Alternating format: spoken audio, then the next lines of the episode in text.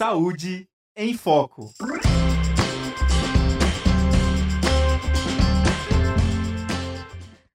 Olá, ouvintes e espectadores da Rádio Ninter, a rádio que toca conhecimento. Estamos começando mais uma edição do Saúde em Foco, o programa que trata de todos os saúdes relacionados ao universo da saúde.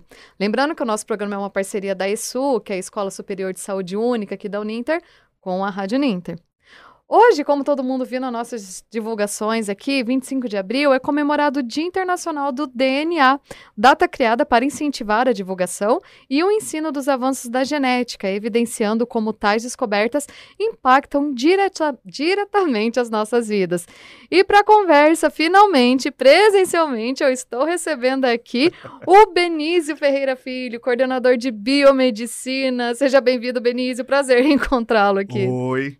Viu? Presencialmente, tô aqui. Presencialmente. E num dia especial, tá? Num dia muito especial, principalmente para mim e para todos os alunos da biomedicina que gostam da parte de biotecnologia e de diagnóstico molecular por DNA. Então, tudo que vocês aprendem hoje em dia, dos anos 2000 para frente, assim, se tornou uma realidade. Para você que é meu colega, ou para você que foi meu professor, e estudou, sei lá, do, fez a tua faculdade ali final dos anos 80, início dos anos 90, por aí, né?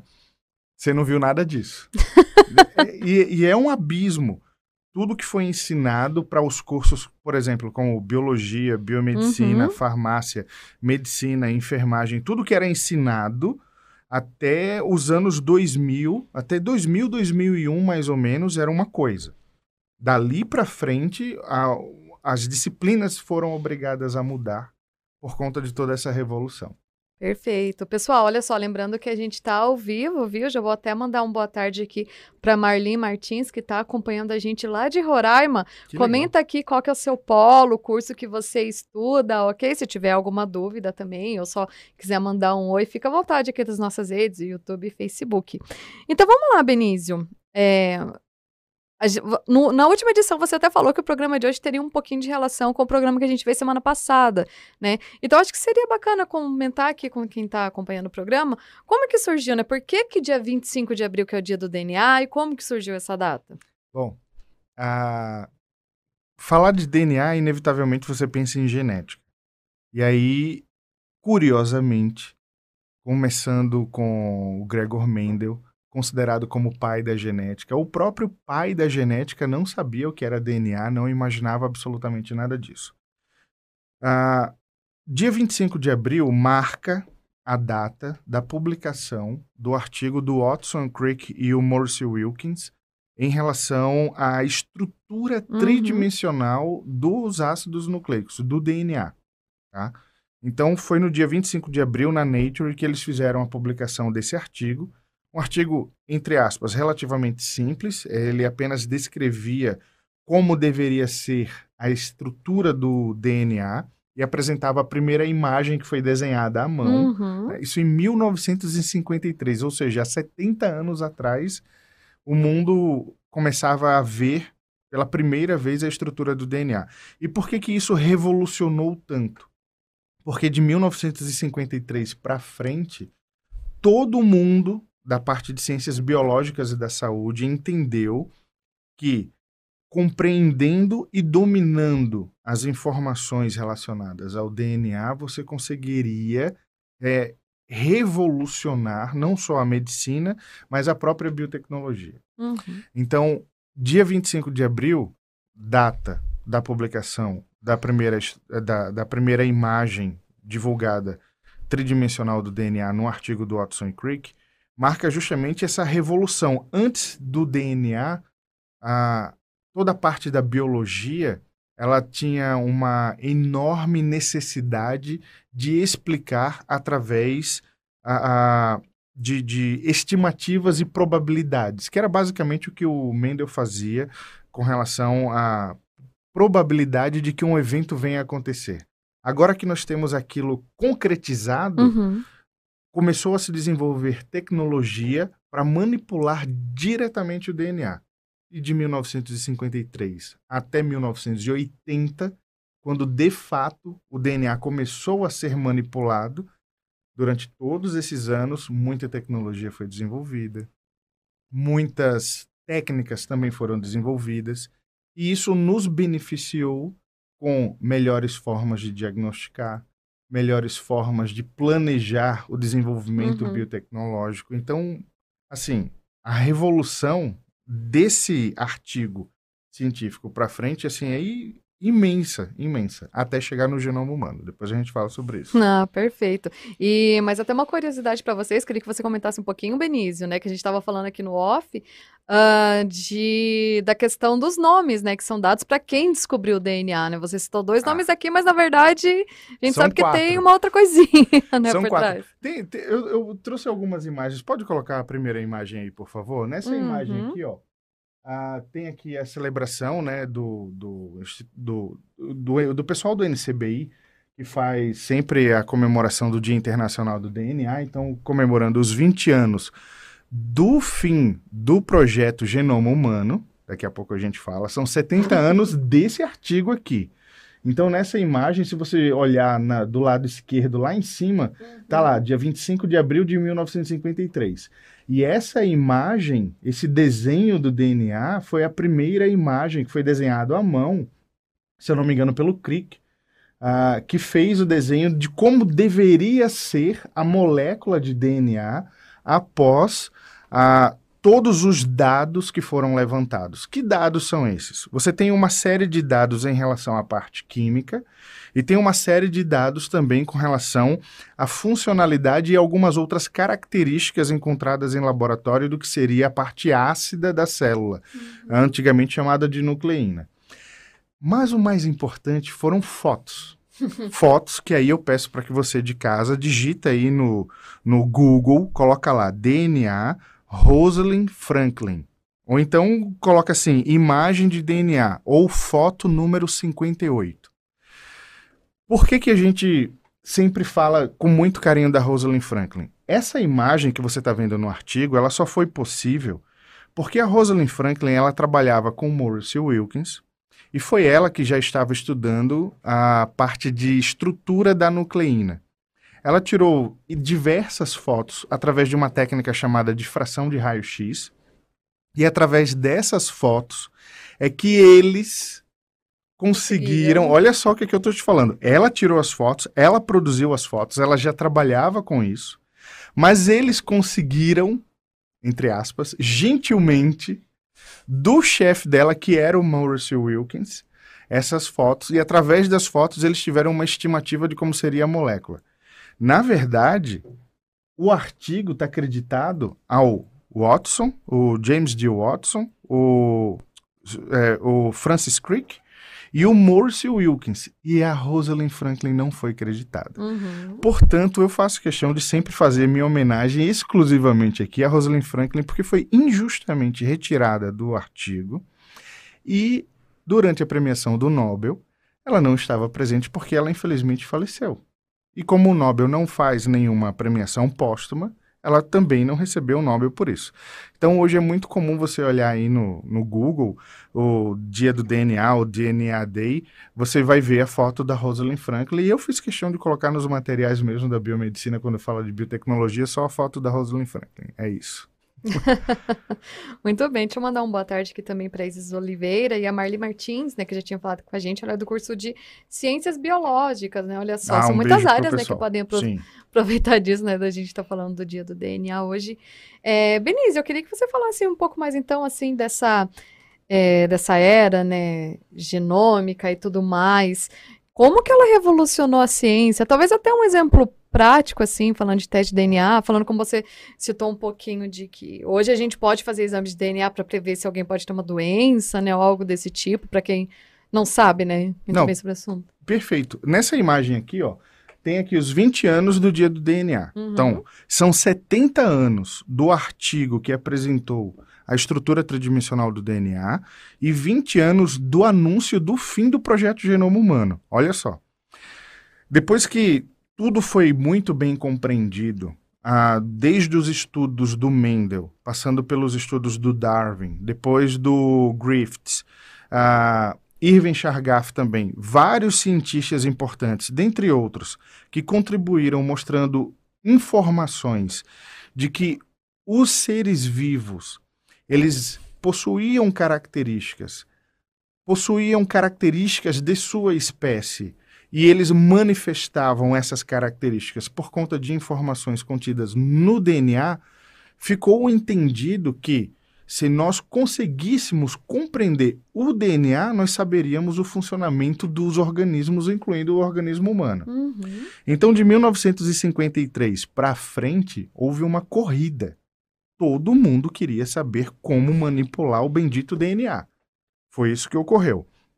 Tanto é que até 1980, mais especificamente na década de 70, foi desenvolvida uma técnica chamada DNA recombinante, que é a base Uhum. do processo de transgenia. Isso é da década de 70. E no início da década de 80, depois de tudo isso muito bem, é, como é que eu vou dizer, desenvolvido, isso para a tecnologia da época, surgiu a primeira empresa nos Estados Unidos comercializando proteínas transgênicas humanas para comércio. Então, interferon, a, a própria insulina humana não era mais insulina bovina ou suína devidamente purificada, já era insulina produzida através de DNA recombinante. Então, houve toda essa revolução, os primeiros transgênicos nascendo ali. Uhum. E já que nós conseguíamos manipular toda essa informação de bactérias, de seres, ah, entre aspas, inferiores, mandando um alô para os meus amigos da biologia, que talvez não queiram me matar agora, mas vocês entenderam o que eu disse, né? Eu simplifiquei. Surgiu aquela necessidade com o seguinte argumento: precisamos compreender o DNA humano e dominá-lo para curar todas as doenças. Então nasce ali em 1980 essa vontade de sequenciar o DNA humano para entendê-lo e, entre aspas, ter a intenção de curar todas as doenças. De 1980 até 1990, houve um levantamento de fundos para iniciar o projeto Genoma Humano, também de desenvolvimento de tecnologia e de equipamentos, e aí em 1990 que começa o sequenciamento do DNA do, do genoma humano. Uhum. Curiosamente, tem uma outra imagem aí, por favor, que essa imagem representa muito bem o real projeto Genoma Humano. Ah, depois eu volto para essa foto, pode ser? Isso, perfeito. Aqui na capa da Science, você pode ver que representa mais ou menos todas as etnias Uhum. e o sequenciamento do genoma humano ele foi obtido através de 11 amostras diferentes, anônimas, com diferentes etnias de diferentes partes do mundo, e o que a gente tem hoje é um consenso do sequenciamento desses 11 materiais. Uhum. E, de fato, nós somos todos iguais. Então, assim, Não importa a etnia. Homo sapiens, ponto final. Somos geneticamente todos iguais. As variações ocorrem como em qualquer organismo. E aí, de 1990, ah, existia uma previsão de que esse projeto fosse finalizado em 15 anos. Só que por conta de uma competição comercial, ele foi finalizado em 13. Por isso que em 2003 houve o anúncio. Pode voltar para aquela última foto, por favor? O anúncio oficial, na época, o presidente dos Estados Unidos era o Bill Clinton. Uhum. Não foi o projeto Genoma Humano exclusivamente desenvolvido pelos Estados Unidos, mas foi capitaneado. O Brasil participou. Perdoem o branco agora, eu não lembro se foi o cromossomo 21 ou se foi o cromossomo 22 que foi feito por nós, tá? Foi sequenciado pelo Brasil, com muitos elogios em relação à qualidade do nosso sequenciamento, diga-se de passagem, por isso que nós temos uma boa fama lá fora. Mas essa imagem é bem emblemática porque mostra que o Bill Clinton, à direita dele, o Francis Collins, que era o chefe na época do projeto Genoma Humano financiado pelo governo, e do lado esquerdo, um dos cientistas mais controversos, mas eu sou fã dele, que é o Craig Venter, e que era competidor do projeto Genoma Humano. Na verdade, ele começou dentro do projeto Genoma Humano. Ele viu que havia um potencial econômico muito grande, com uma intenção de patentear genes humanos. Olha só, tudo comércio. Infelizmente, a ciência é, é guiada por guerras, ganância. É, é uma verdade. Mas aí o Craig Venter, ele saiu do- da equipe do projeto Genoma Humano, montou a própria empresa dele e começou a competir com o governo. E isso acelerou o processo. porque eles começaram depois a compartilhar formas, técnicas e informações para finalizar o quanto antes o projeto Genoma Humano. Essa imagem aí é do anúncio do fim do projeto Genoma Humano, que o genoma estava completamente sequenciado. Obviamente, faltavam alguns pequenos detalhes, uhum. que isso foi finalizado alguns anos depois, mas assim, 99% do genoma foi anunciado e aí propositalmente eles fizeram anúncio junto com o dia do DNA para tem todo aquele simbolismo e, e desse dia em diante de posse do sequenciamento humano aí vem a tua resposta hoje como nós conhecemos o nosso genoma nós temos um nível de precisão muito alto para diagnosticar por exemplo mutações então eu tenho uma sequência de referência sem mutações Tá? E aí eu posso pegar uma amostra de um paciente, eu como biomédico, já fiz isso, pego uma amostra de um paciente, é, sangue, preferencialmente sangue, mas pode ser a célula de mucosa oral ou qualquer outro material uhum. biológico, faço a extração de DNA, purifico aquele material, faço uma reação de PCR que hoje só é possível com um nível de especificidade, porque eu sei onde montar a, a, os meus localizadores. Da, de posse daquele amplificado do DNA do paciente, eu vou fazer um sequenciamento específico e vou comparar com a sequência de referência. Se o paciente tem mudanças na sequência de DNA, ele tem mutações. E hoje nós sabemos que essas mutações estão correlacionadas com alguns cânceres, com algumas uhum. doenças, Quanto mais mutações, maior a probabilidade de mais cedo você desenvolver determinada doença. Com um número maior de genes alterados, você aumenta a possibilidade dessa pessoa desenvolver mais cedo determinada doença. Quer ver um exemplo? Angelina Jolie teve câncer de mama? Não, nossa, eu lembro dessa polêmica dela, da retirada das mamas e tudo mais. Ela não teve câncer de mama, mas a mãe dela faleceu de câncer de mama, a avó dela também. E quando ela fez o teste genético, ela possuía todas as mutações e numa quantidade relativamente alta nos genes relacionados ao câncer de mama, que indicava que mais cedo ou mais tarde ela teria câncer de ela mama. teria câncer de mama. Então ela decidiu fazer a mastectomia dupla. Tempos depois ela fez uma esterectomia também, porque esses genes estão relacionados a câncer no ovário. E ela não teve câncer, mas ela tinha a informação de que teria câncer, assim como teve a mãe, assim como teve a avó dela. Uhum. Então, esse nível de precisão só é possível porque hoje nós temos toda a informação do genoma humano muito bem divulgada. Aliás, ela é pública. Qualquer pessoa pode entrar na internet, entrar no banco de dados e olhar para o genoma humano assim, tem que ter uma certa paciência, porque é muita informação, mas é possível, é público. Ninguém é dono da sequência do genoma humano. Isso foi uma das outras polêmicas que ocorreram também. Quem é dono? Vocês sequenciaram, os países que sequenciaram vão ter certa. As empresas de, da, da área de farmácias, as farmacêuticas vão, vão patentear, vão ter algum tipo de acesso exclusivo? Não. Ficou tudo acertado uhum. de que não, o genoma é da humanidade todo mundo tem acesso. Então, não existe a possibilidade de patentear genes humanos ou de se tornar dono dessa informação. Ela é pública, tá? Paternidade, você falou. Hoje em dia, a gente faz teste de paternidade e utiliza regiões do, do genoma, regiões do DNA humano, que são hipervariáveis, mas são hipervariáveis dentro de populações, dentro de grupos. E essas variações são passadas de geração a geração. Então a gente consegue caminhar e encontrar essas variações para poder comparar pessoas. E aumentando o número desses marcadores que nós utilizamos para comparação genética, você tem estatisticamente uma, uma possibilidade de você isolar somente aquele caso. Por isso que vem aqueles 99,9999. Uhum. Isso só é possível porque nós temos 100% de certeza do que comparar e onde, quais as regiões do genoma comparar. Então, doenças, identificação humana, comparação entre pessoas. É, isso só é possível depois de tudo que aconteceu nesses últimos 70 anos. 70 uhum. anos. E nesses últimos 20 anos, principalmente. Sim. Muito bom, Benício.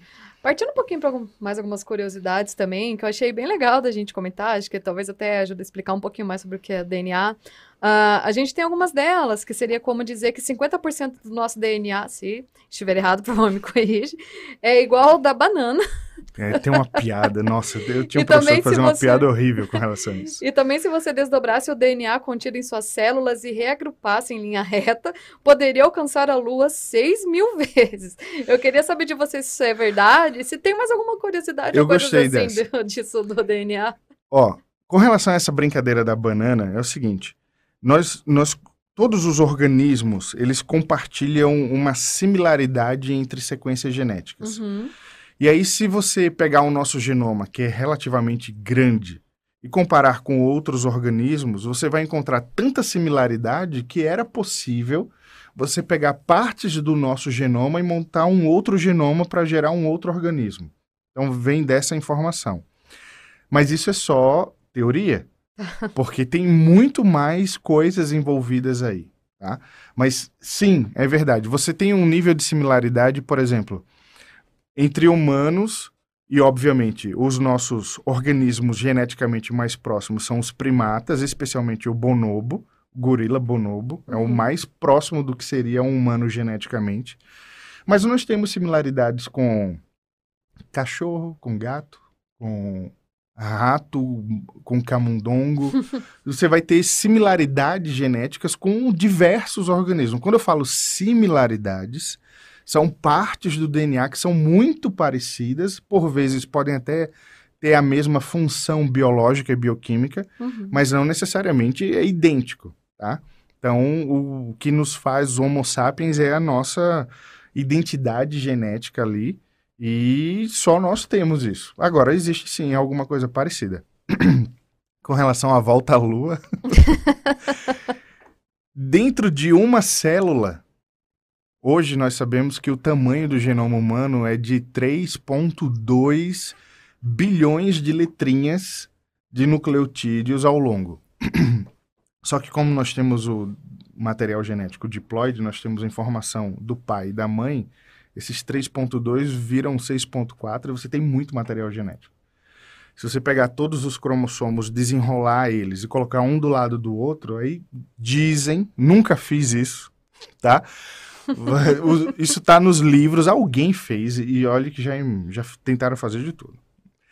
Ah, dá mais ou menos um 2 metros e 3 centímetros de molécula. Então, calculando que você tem alguns trilhões de células, aí você pode ir lá. Então, é tudo uma questão de teoria. É, é legal isso. Por que, que é legal essa brincadeira, essa conversa toda? Para vocês terem ideia do tamanho do material genético. É muito grande. O nosso genoma é gigantesco e muito complexo. Com a tecnologia que nós temos hoje, nós ainda não conseguimos realizar nenhum tipo de intervenção direta. O que seria essa intervenção direta que era um dos argumentos para financiar o projeto Genoma Humano? A pessoa tem câncer. Seria ótimo se nós pudéssemos acessar essas células neoplásicas, reprogramar o DNA e sair dessas células sem matar as células e a pessoa simplesmente parar de ter câncer. Uhum. Em teoria, é possível, mas nós não temos tecnologia para isso ainda.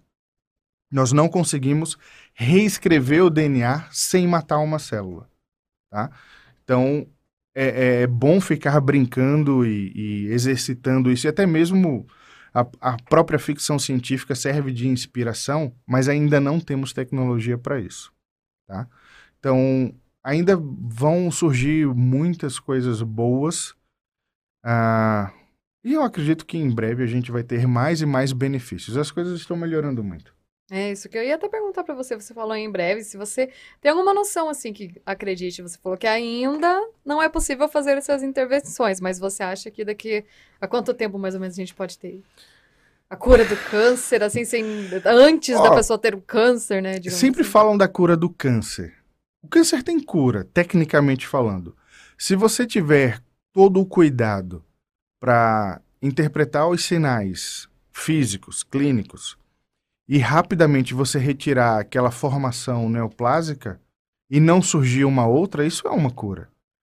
A questão é nunca ter câncer. Uhum. Quando a gente fala ter Aí é uma questão que eu não vou saber te responder agora, porque ah, eu já tive essa discussão científica em grupo, em grupos científicos, e também já acompanhei algumas discussões científicas. Ah, a partir do momento que nós temos um genoma muito grande, quando duas células entram no processo de multiplicação celular, eu não gosto muito de usar divisão, porque você tem que multiplicar, tem que fazer mais genoma. Esse fazer mais genoma eventualmente pode produzir erros. Se esses erros eles trouxerem algum problema bioquímico e funcional, pode ocasionar um câncer. Então, a questão é quando será que nós teremos tecnologia para rapidamente diagnosticar e retirar células neoplásicas? Esse é o futuro. Uhum. E não evitar que ocorra o câncer. Pela, pelo conhecimento que eu tenho até hoje, eu acho que a gente sempre vai ter câncer. A questão é retirar de forma rápida e eficiente, fazer com que a pessoa não tenha. Isso é que é o legal. Entendeu? É como o pessoal. Ah, será que a gente vai chegar num momento que nunca vai ter gripe? Não, sempre vai ter. Então você tem que entender o sistema para saber como ajudar a humanidade. Perfeito, Benise. Eu queria então que você falasse um pouquinho, até que você citou no nosso último programa, que queria explorar mais hoje, é, da gente falar da importância né, do desenvolvimento científico, depois de tudo aqui da aula que você nos deu sobre isso, do DNA, da importância né, de terem descoberto o DNA também, então desse desenvolvimento, das informações verdadeiras, né, e tudo mais. Tia Giuseppe, isso foi uma indireta para você, tá? Eu odeio vocês. Não, sério. Vamos, vamos falar sério, gente. Estamos aqui num programa sério, tá? Então, se você precisa de informação, você procura justamente todos os profissionais que estejam próximos a você, que seja da área, e você tira suas dúvidas. Quer saber alguma coisa sobre direito? Procura um advogado, tira dúvida com ele. Quer saber alguma coisa sobre o funcionamento da, sei lá, da engenharia do seu prédio, da sua casa? Você quer saber alguma coisa? Por que, que o seu carro não está funcionando? Você vai perguntar para um profissional mecânico, para alguém que faça parte de engenharia mecânica. Você quer saber alguma coisa sobre saúde? Converse com os profissionais de saúde. Esquece a tia do Zap. Chega de polêmicas. Nós não chegamos até aqui através de disseminação de loucuras via internet. Eu estou sendo bem direto. Porque, ó, como foi que o pessoal conseguiu deduzir, porque aquele artigo de 1953 é uma uhum. dedução de como seria a molécula. O DNA só foi visto de fato através de microscopia eletrônica em 2006 por um grupo italiano que conseguiu, através de microscopia especial, fotografar a molécula de DNA. E adivinha só, era igual à foto de 1953. Então, isso se chama acúmulo de conhecimento. E trabalho, muito trabalho, feito por pessoas que entendem. Qual a importância da boa disseminação científica? Fazer com que as pessoas cometam menos erros, fazer com que as pessoas não não não se envenenem, fazer com que as pessoas não tomem decisões erradas, fazer com que as pessoas é, saiam mais rápido de problemas. Então, a boa disseminação é, científica ela é importante até mesmo para salvar vidas e para que rapidamente problemas sejam resolvidos. Passamos por muitos problemas, tivemos muitas dissoluções familiares, tivemos a, o fim de amizades por falta de informação. E houve um excesso de disseminação de má informação. A internet é fruto de produção científica. E ela é muito importante e não deve ser barrada ou censurada. Mas as pessoas hoje em dia, depois de tudo que já passaram, já estão bem grandinhas para saber que se deve usar a internet com parcimônia e responsabilidade. É esse o meu recado final. Perfeito, Benício. Infelizmente a gente já está chegando no finalzinho aqui Maravilha. do nosso tempo. Vou deixar aberto para você. Claro, com certeza vai ter mais. Mas por enquanto vou deixar aberto para você. Se você quiser passar mais algum recado sobre a data, sobre o curso então, aqui, para o pessoal, pode ficar à vontade. Ó, eu sou o coordenador do curso de biomedicina. Eu sou biomédico. A minha área é justamente a parte de biotecnologia, biologia molecular. Eu sou habilitado em genética aqui pelo CRBM6. Ah, eu tenho uma gratidão muito grande por tudo que eu estudei, por todos os professores que eu tive, por todos os bons colegas que eu tive, principalmente pelos bons alunos que eu tive e tenho.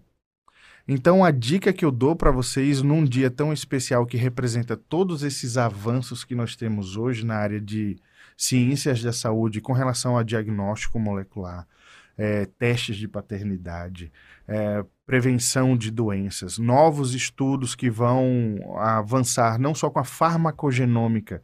No futuro próximo, os medicamentos serão direcionados para a Bárbara porque nós vamos saber como o seu DNA expressa os seus genes e em que intensidade eles são expressos, que o medicamento vai ter uma concentração específica para você, diferente da concentração que eu vou tomar, porque eu tenho outros níveis de expressão dos meus genes. Então essa farmacogenômica vai se tornar uma realidade muito em breve, justamente por conta desse tipo de conhecimento. Então, o que eu peço para vocês é mantenham a responsabilidade de sempre buscar informações através dos profissionais de cada área. Acompanhem sim tudo que acontece na internet e aprendam a filtrar. Tem muita coisa boa, muita coisa boa na internet, tem muita coisa ruim. Se nós chegamos até aqui hoje, foi por conta do bom acúmulo de conhecimento. então é isso, Benício. Mais uma vez, muito obrigada pela sua participação aqui hoje. Espero vê-lo em breve. Mais uma edição do Saúde em Foco. Eu também agradeço a você que acompanhou o nosso programa hoje. E a gente se encontra na próxima semana em mais uma edição do Saúde em Foco, aqui na Rádio Ninter, a rádio que toca conhecimento. Tchau! Saúde em Foco.